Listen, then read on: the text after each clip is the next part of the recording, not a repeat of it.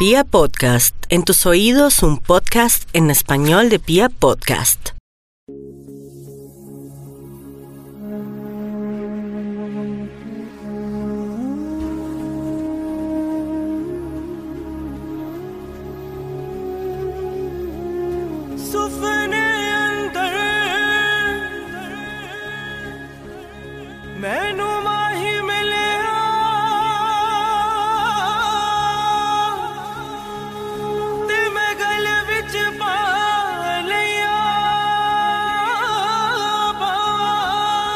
Desde que el imperio griego reinó gran parte del mundo conocido, la sabiduría y el conocimiento constituyeron una de las bases más importantes para el levantamiento de nuestra especie como una suerte de sociedad civilizada.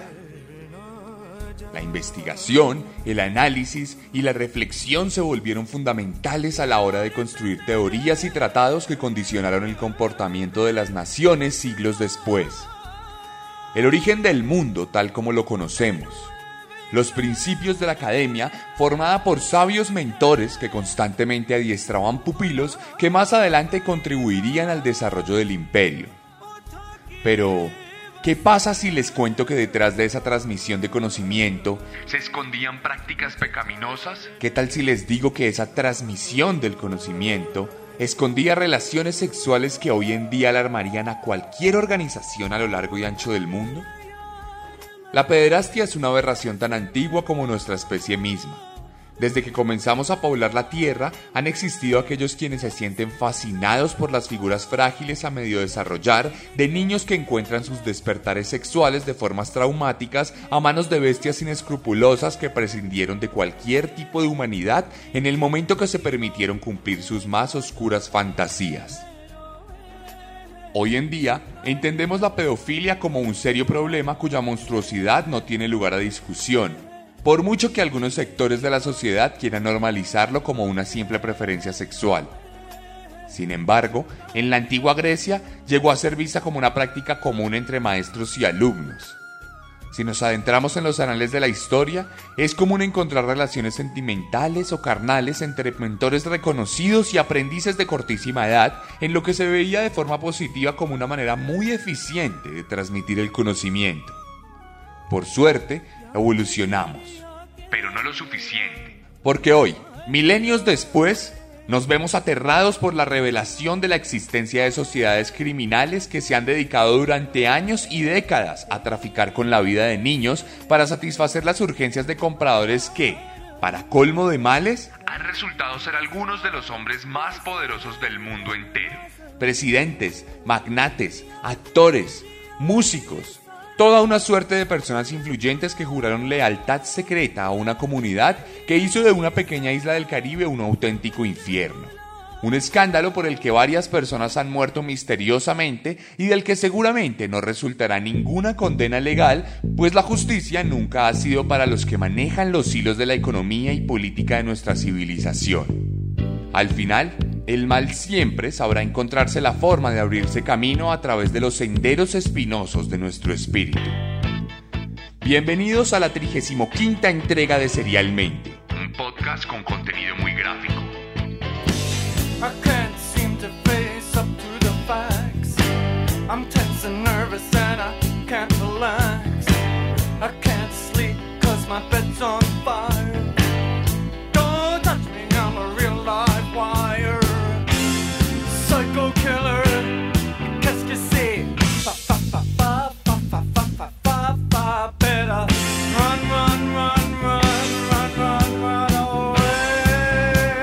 Y hoy vamos a hablar de un tema ridículamente escabroso.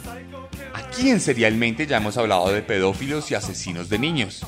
De hecho, el peor de la historia, Luis Alfredo Garavito, nació en la misma tierra donde se originó este programa en el que ya hemos dedicado un capítulo para él.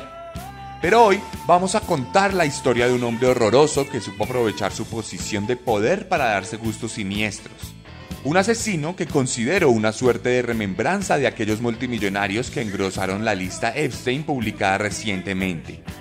Un asesino de un lugar recóndito para nosotros y que nos permite continuar esta vuelta al mundo tenebrosa en la que nos hemos embarcado. Hoy les voy a contar la historia de Javed Iqbal, el monstruo de Lahore.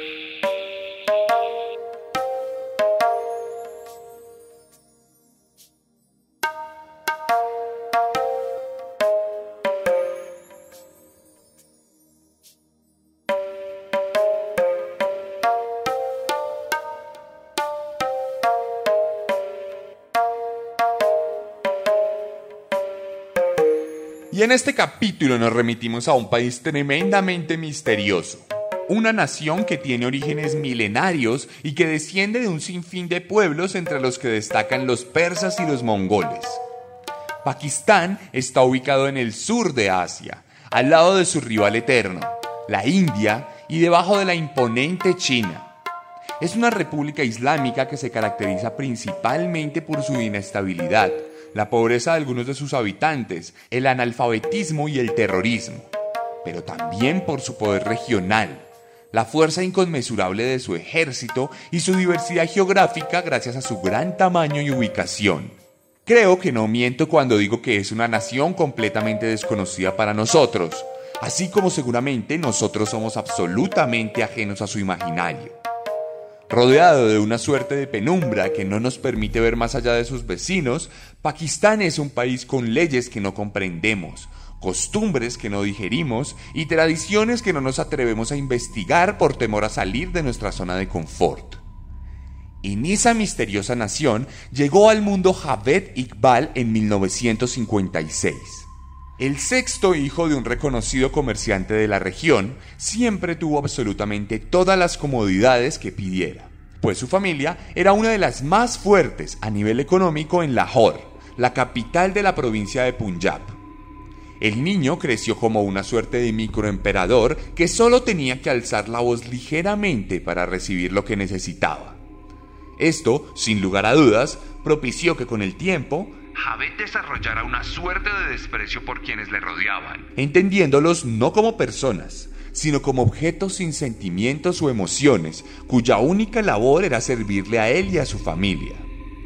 Esta suerte de síndrome es más común de lo que pensamos en las altas esferas, aunque de ninguna manera es una regla general que determine alguna división de clase irrefutable. De cualquier manera, la ironía que se nos presenta en este caso es que el privilegio y los mimos excesivos que recibió el joven Javed terminarían por propiciar sus futuras conductas psicópatas, aunque lo normal en esas historias sea el abandono y los abusos. Una muestra definitiva de que aunque el asesino se hace, para poder hacerse, primero tuvo que haber nacido.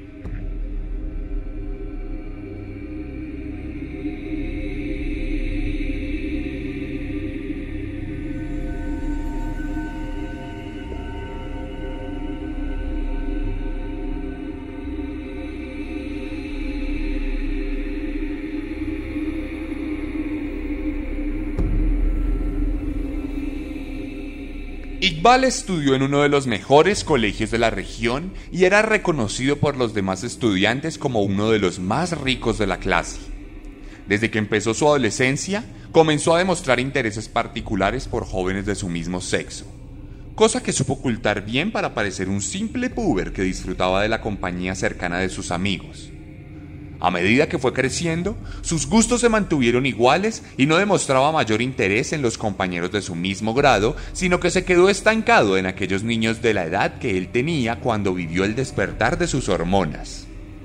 Javed era el único estudiante de la escuela que tenía una motocicleta, la cual utilizaba para pavonearse por las calles aledañas y ganar el favor de aquellos quienes veían en las posesiones materiales una razón suficiente para admirar a una persona. Entonces, Iqbal comenzó a juntarse con los más jóvenes, comprando su aprobación y cariño con regalos que iban desde revistas de interés general hasta juguetes, según la situación lo ameritaba. Desde entonces, fue común verle rodeado de jovencitos en todo momento, algo que la sociedad de entonces no veía extraño, pues no podía ni siquiera contemplar que detrás de esa amistad aparente se escondieran una serie de deseos ignominiosos que más adelante se transformarían en auténticos crímenes.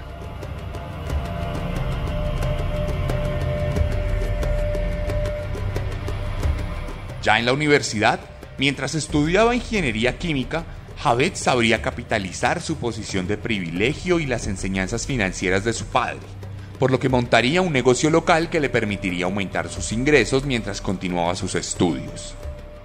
Por esta misma época, su padre decidiría comprar dos villas en un barrio de la ciudad llamado Shadbagh. Una de estas villas sería un regalo para su hijo, quien desde entonces se independizaría totalmente, ganando la libertad para llevar a todos sus muchachos como él mismo les decía, a compartir en distintos espacios de diversión y entretenimiento.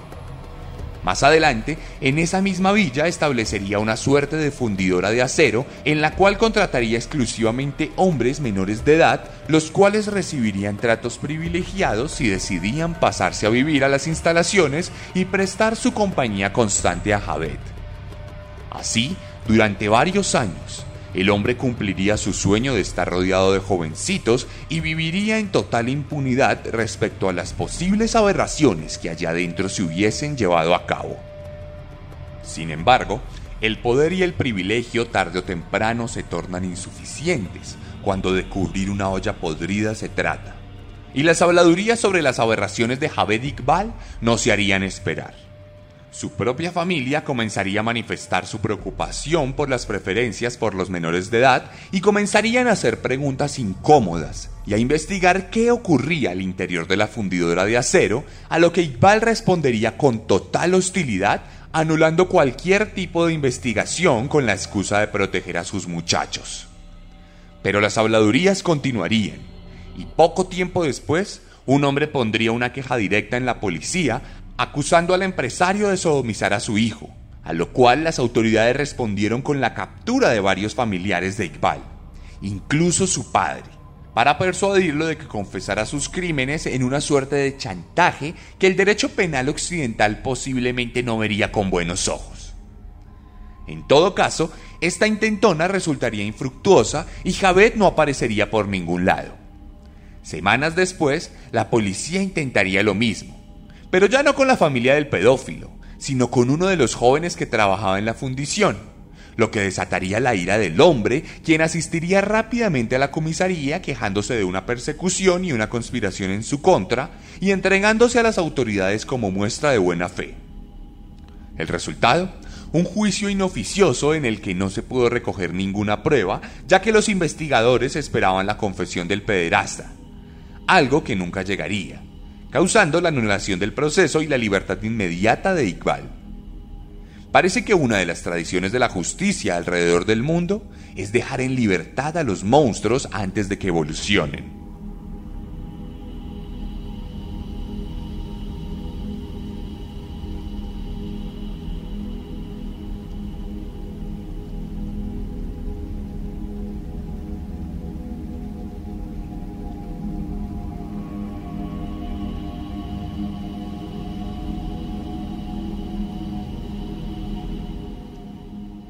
A raíz de este incidente, Iqbal procuró reforzar su fachada y se casó con la hermana de uno de sus muchachos.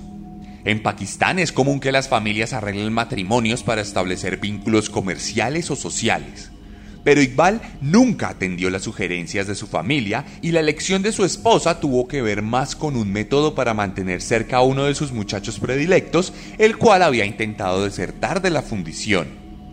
No obstante, este matrimonio duró apenas tres meses y poco después el empresario contraería nupcias nuevamente, esta vez para durar en pareja un poco más de tiempo. Algo que no modificaría de ninguna manera sus preferencias sexuales hacia la sodomía y la pedofilia, pues más adelante sería encarcelado por estos delitos durante seis meses, durante los cuales las autoridades procuraban que tomara escarmiento para que nunca más volviera a realizar este tipo de prácticas. Pero estos depravados no tienen cura. Creo firmemente que un pederastra, como un violador o un asesino serial, son personas que no tienen lugar a rehabilitación y que están condenados por siempre a sucumbir a sus deseos más oscuros. Esta no sería la excepción pues poco después de salir de prisión, Javed asaltaría al hijo menor de uno de los hombres más respetables de la región, por lo que el tema sería llevado a los ancianos sabios del consejo, quienes recibirían su confesión y aceptarían su perdón a cambio de que pasara tienda por tienda expresando públicamente sus excusas. Una muestra más de las diferencias culturales que nos separan y de la experiencia que, por entonces, los pakistaníes tenían frente a los casos de pedofilia.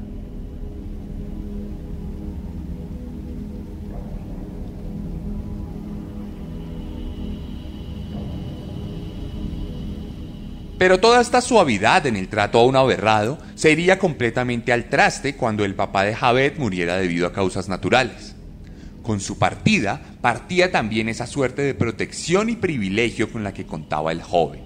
por lo que se le notificó que si volvía a tener algún tipo de escándalo, sería expulsado del vecindario y tratado con toda la dureza del caso. A pesar de la advertencia, Javed continuaría buscando formas de atraer a pequeños jovencitos a sus aposentos, por lo que decidiría montar un negocio de videojuegos con el dinero de la herencia de su padre. Un espacio perfecto para ver todos los días ríos de niños y jóvenes en las inmediaciones de su propiedad. De hecho, solía inventarse promociones para vender los tokens a precio más bajo o incluso regalarlos. Todo para que su tienda se mantuviera atiborrada de presas. Más adelante, comenzaría a fraguar una táctica para aprovecharse de los menores. Tomaba un billete de 100 rupias y lo arrojaba en medio de la tienda. Cuando uno de los niños tomaba el billete, exclamaba que había sido robado e instaba a los culpables a confesar. En cuanto el niño elegido abría la boca, era llevado a un cuarto conjunto del local, donde era sodomizado y torturado. durante un par de horas a modo de castigo por su error. Luego de satisfacer sus necesidades, Iqbal solía regalarle el billete a la víctima como muestra de buena voluntad. La repetición de estos acontecimientos contribuyó a la mala fama del hombre, por lo que sus padres comenzaron a prohibirle a sus hijos que fueran a la tienda de videojuegos, lo cual ocasionó que Iqbal montara un acuario y un gimnasio con la misma intención de atraer a los jóvenes más curiosos del barrio. De hecho, su fortuna le alcanzó para montar una escuela con aire acondicionado y una tienda de descuentos, negocios que no tuvieron una duración considerable debido a la mala fama extendida del hombre. Parece que en ocasiones Nuestros demonios. no se pueden contener tras una máscara.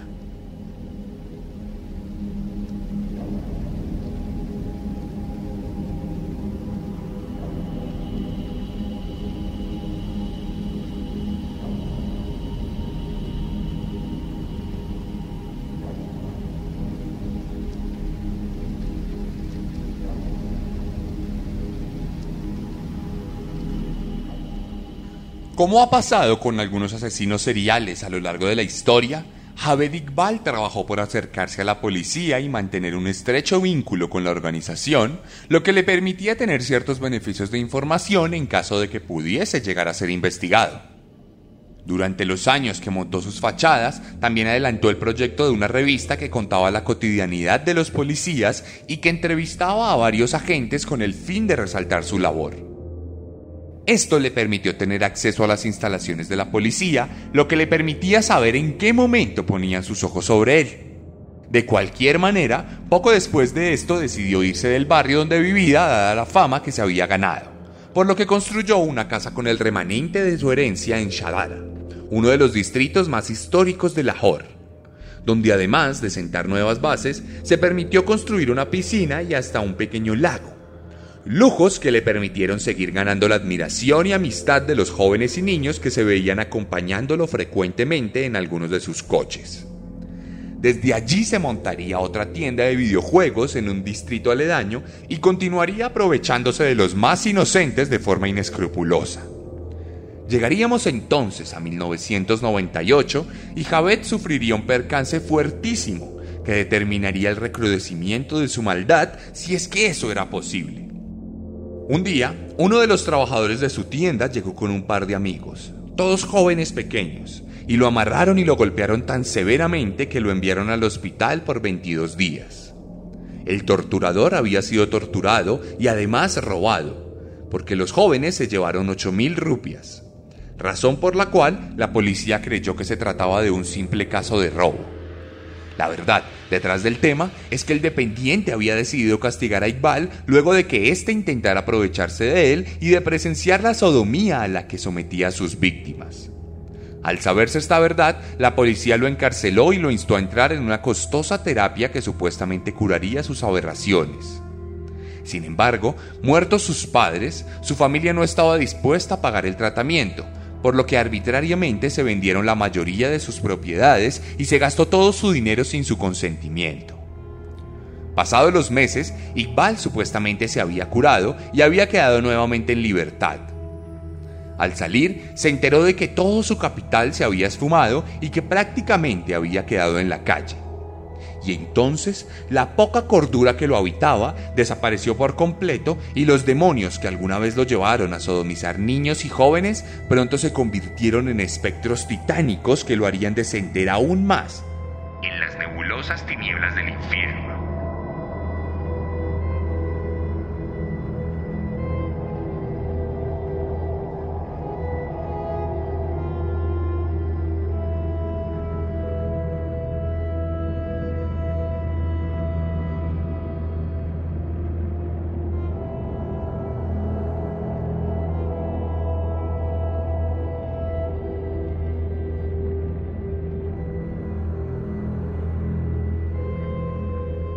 Iqbal tenía 42 años.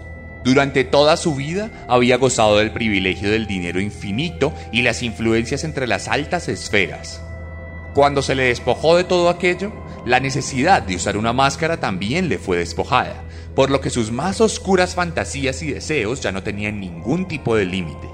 En medio de la precariedad, se propuso ir más allá y dejó de conformarse con la sodomía y el abuso para explorar las tenebrosas lindes del asesinato.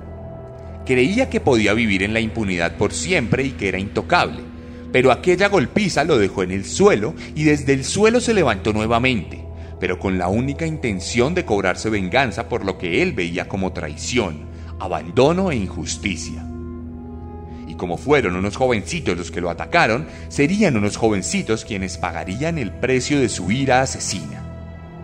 Javed se encerró en sus aposentos y gracias a sus conocimientos en química aprendidos en la universidad, creó un ácido supremamente potente que le permitiría disolver cuerpos de seres humanos y reducirlos a los huesos en pocos minutos. Un líquido que borraría cualquier prueba de violencia o culpa y que le permitiría llevar a cabo sus planes homicidas sin dejar rastro alguno. Tiempo después, establecería nuevamente contacto con cuatro de sus muchachos más fieles, jóvenes adolescentes que veían en él a un mentor y a un protector que les brindaba bienestar y seguridad. Ellos se fueron a vivir a su casa y luego de breves manipulaciones fueron convencidos de ayudarle a Iqbal en su nueva cruzada. Una vertiginosa racha de muertes que tan solo duraría seis meses, pero que sería suficiente para cobrarse la vida de 100 niños 6 y 16 años cuidadosamente documentados en un diario y a través de varias fotografías que soportaban los hechos. La motivación de Javed era simple, la venganza. pero es evidente que esto no era más que una justificación para dar rienda suelta a sus deseos de siempre. Durante seis meses, los niños eran manipulados por los cómplices de Javed para ir a casa a cambio de algunas pocas rupias o un plato de comida. Una vez entraban, eran recibidos con fuertes golpes que los reducían para luego ser inmovilizados en un cuarto de tortura acondicionado con cadenas, esposas y grilletes. Allí, Javed torturaba durante varias horas a sus víctimas y disfrutaba del lento proceso de muerte que se llevaba a cabo. Ingentes chorros de sangre mancharon las paredes, el suelo e incluso el techo de la habitación. El asesino nunca se molestó ni siquiera en limpiar el lugar, y el recinto fue testigo de la acumulación de vidas, de sueños y de angelitos que hasta entonces habían tenido una existencia miserable, producto de la pobreza recalcitrante del país y de la desigualdad arraigada en las bases de una nación joven e ingenua. Cuando las ganas de sufrimiento de Javed cesaban, eran seguidas de ganas de sexo, por lo que el siguiente paso de la interminable tortura era la violación de todos y cada uno de los 100 niños, los cuales a veces también eran víctimas de los amantes del hombre que había montado una sucursal del infierno en su residencia. Entonces, cuando los infantes habían sido despojados de todo, por fin llegaba la muerte. Después de tanto sufrimiento, esta se volvía casi que una bendición. Uno a uno, los pequeños fueron estrangulados por el propio Javed, quien terminaba extenuado luego de horas de juegos siniestros. Sin embargo, apenas la mitad del trabajo estaba hecho, porque lo que seguía era un proceso cuidadoso de descuartizamiento en el que los cadáveres de los niños eran cortados en varios pedazos pequeños que luego eran sumergidos en dos barriles de ácido que el propio químico había creado meses atrás. Al final de todo, lo único que quedaba eran unos pequeños trozos de hueso, los cuales eran guardados en una bolsa negra y tirados al río donde se perdían para siempre. De los pequeños asesinados, solo quedaba un registro cuidadoso en un diario donde se anotaba el nombre, la edad y la procedencia y se tomaban algunas fotografías del proceso de tortura y desaparición de cada menor. 100 niños en seis meses. 100 víctimas cuya memoria quedó en el olvido.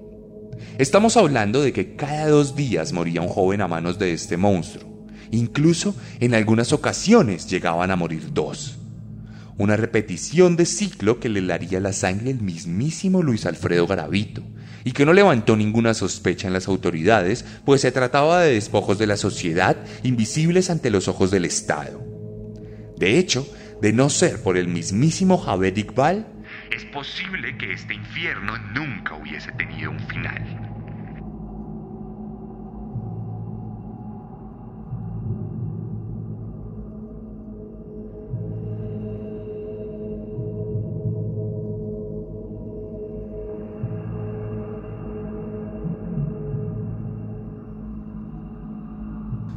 A finales de noviembre de 1999, una carta llegó a la jefatura de policía. En ella se contaba con lujo de detalles el asesinato y desaparición forzada de exactamente 100 infantes. Se hablaba de la forma en que eran manipulados para luego ser raptados, de cómo gritaban en medio de las prolongadas sesiones de tortura, de cómo suplicaban para que el acceso carnal violento se detuviera y de cómo olía la habitación donde los barriles de ácido hacían el difícil trabajo de borrar cada rastro. Incluso la carta venía firmada por el mismísimo Javed Iqbal, quien afirmaba que todo era parte de una venganza y de la búsqueda de un poco de justicia en un mundo tan desigual. Además, declaraba que los policías eran unos incompetentes y que si hubiese querido, Hubiera asesinado a 500 niños. solo que su plan contemplaba tan solo 100 muertes. Finalmente, anunciaba que se suicidaría tirándose al río. Naturalmente, los efectivos de la policía pakistaní se lanzaron sobre la casa del hombre, la cual encontraron completamente vacía. Sin embargo, en la habitación donde torturaban a los niños pudieron encontrar cientos de manchas de sangre seca, un grueso álbum de fotografías con una imagen de cada víctima, un diario donde estaban consignados los 100 nombres con los datos respectivos, varias cadenas oxidadas y manchadas también de sangre, y unas bolsas de basura negra dentro de las cuales estaban los restos de un par de niños descuartizados sobre los cuales reposaba una nota que decía, Estas bolsas fueron dejadas aquí para que la policía las encuentre. El despliegue de la policía fue histórico. Es probable que desde su independencia reciente, Pakistán no hubiese presenciado una fuerza pública tan grande cubriendo la zona de Lahore. Esta persecución impidió que Iqbal llevara a cabo su plan de suicidio, por lo que poco tiempo después se entregaría en uno de los diarios más reconocidos del país, anunciando que no se entregaba a la policía por miedo a ser asesinado. Una ironía como tantas a lo largo de la vida del químico. La historia del privilegiado psicópata estaba por llegar a su final.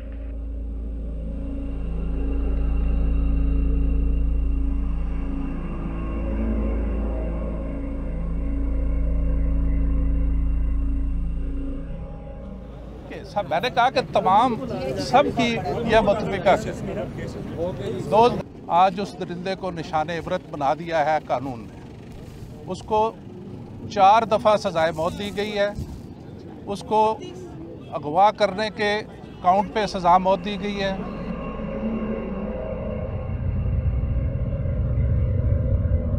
Poco después de la captura, la policía declararía que tenía una confesión firmada del hombre en la cual reconocía la veracidad de la carta y su responsabilidad en cada uno de los hechos relatados.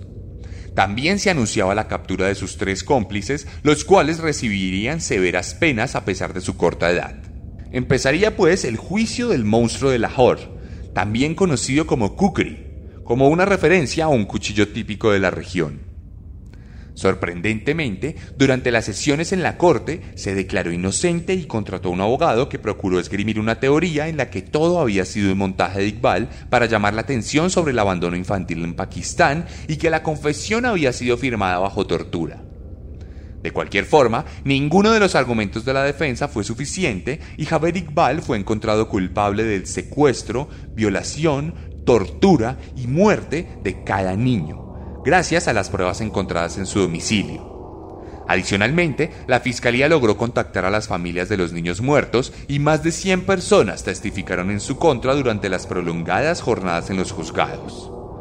Finalmente, el hombre fue condenado a 800 años de prisión simbólica y a morir en la horca en la plaza central en frente de las familias de todas sus víctimas.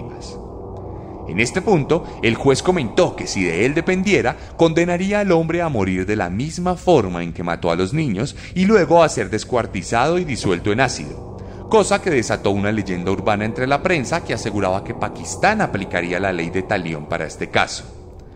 De cualquier manera, la ejecución de Iqbal nunca fue llevada a cabo, pues un año después de haber sido detenido, apareció muerto en su celda, colgado de las sábanas de su cama. Curiosamente, ese mismo día, sus cómplices también fueron encontrados muertos de la misma forma. Y curiosamente, medicina legal determinó que todos los cuerpos tenían varios hematomas producidos por una fuerte golpiza. De cualquier manera, la causa oficial de muerte de todos los implicados fue el suicidio y a nadie se le permitió volver a comentar el tema. La vida de privilegios, escándalos y excesos de Javed Iqbal había llegado a su fin.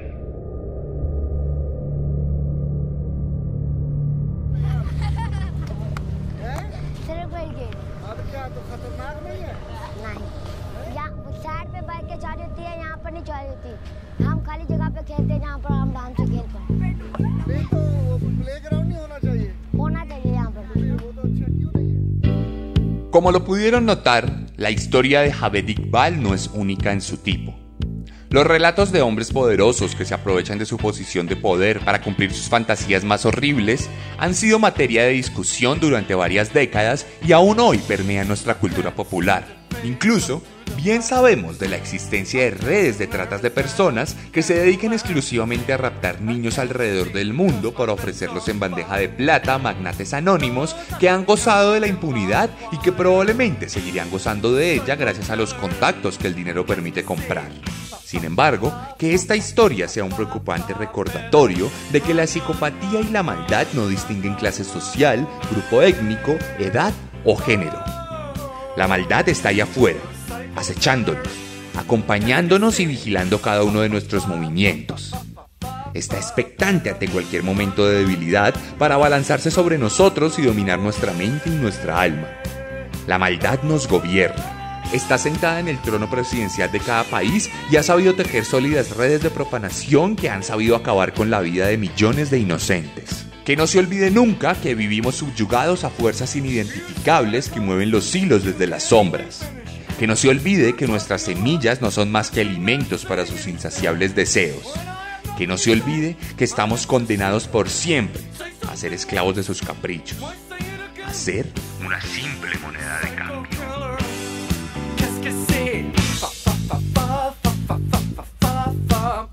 Y esta fue la historia de Javier Iqbal, la 35 entrega de Serialmente en Pia Podcast. Si quieren ver algunas imágenes de este asesino, pueden pasarse por mi Instagram, arroba el arracadas, arroba el raya al piso, raya al piso, arracadas. Allí pueden revisar los highlights y la publicación que voy a dejar para ustedes. Van a encontrar 10 datos, algunos de los cuales he omitido para guardar en Instagram. Pero también van a encontrar imágenes de referencia para que se den cuenta de dónde sucedieron los hechos, de quién era Javier Iqbal y de cómo se le trató en la corte.